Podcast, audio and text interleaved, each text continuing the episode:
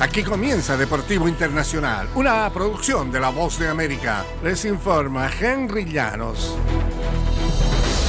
En el baloncesto de la NBA, Lonnie Walker comenzó la temporada como titular para los Lakers de Los Ángeles, pero se lesionó y se quedó fuera de la rotación. No se enfadó ni protestó, animó desde la banca, trabajó más en los entrenamientos y esperó su momento de brillar.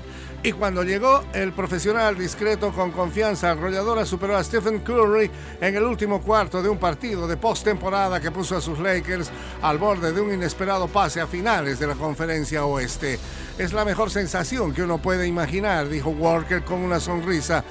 Esto es algo con lo que había soñado. Walker anotó 15 puntos en un fantástico último cuarto y los Lakers de Los Ángeles remontaron la tarde del lunes para ponerse 3-1 arriba en la serie con una victoria de 104-101 sobre los Warriors de Golden State en el juego número 4.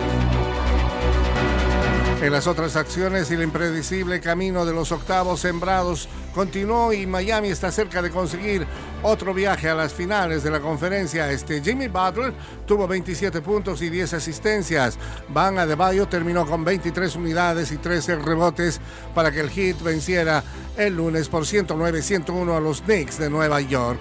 Es increíble que pudimos mantener la ventaja de cancha, indicó el entrenador del Heat, Eric Spoelstra, pero sabemos que tenemos una labor en Nueva York. Se llevarán una ventaja de 3-1 al Madison Square Garden para el juego número 5 el miércoles y están a una victoria de ganar las semifinales del Este y regresar a finales de conferencia por tercera ocasión en cuatro años. Tenemos una labor que cumplir, sentenció Butler, y creo que somos capaces. Y esta es la consigna que tiene el hit de Miami.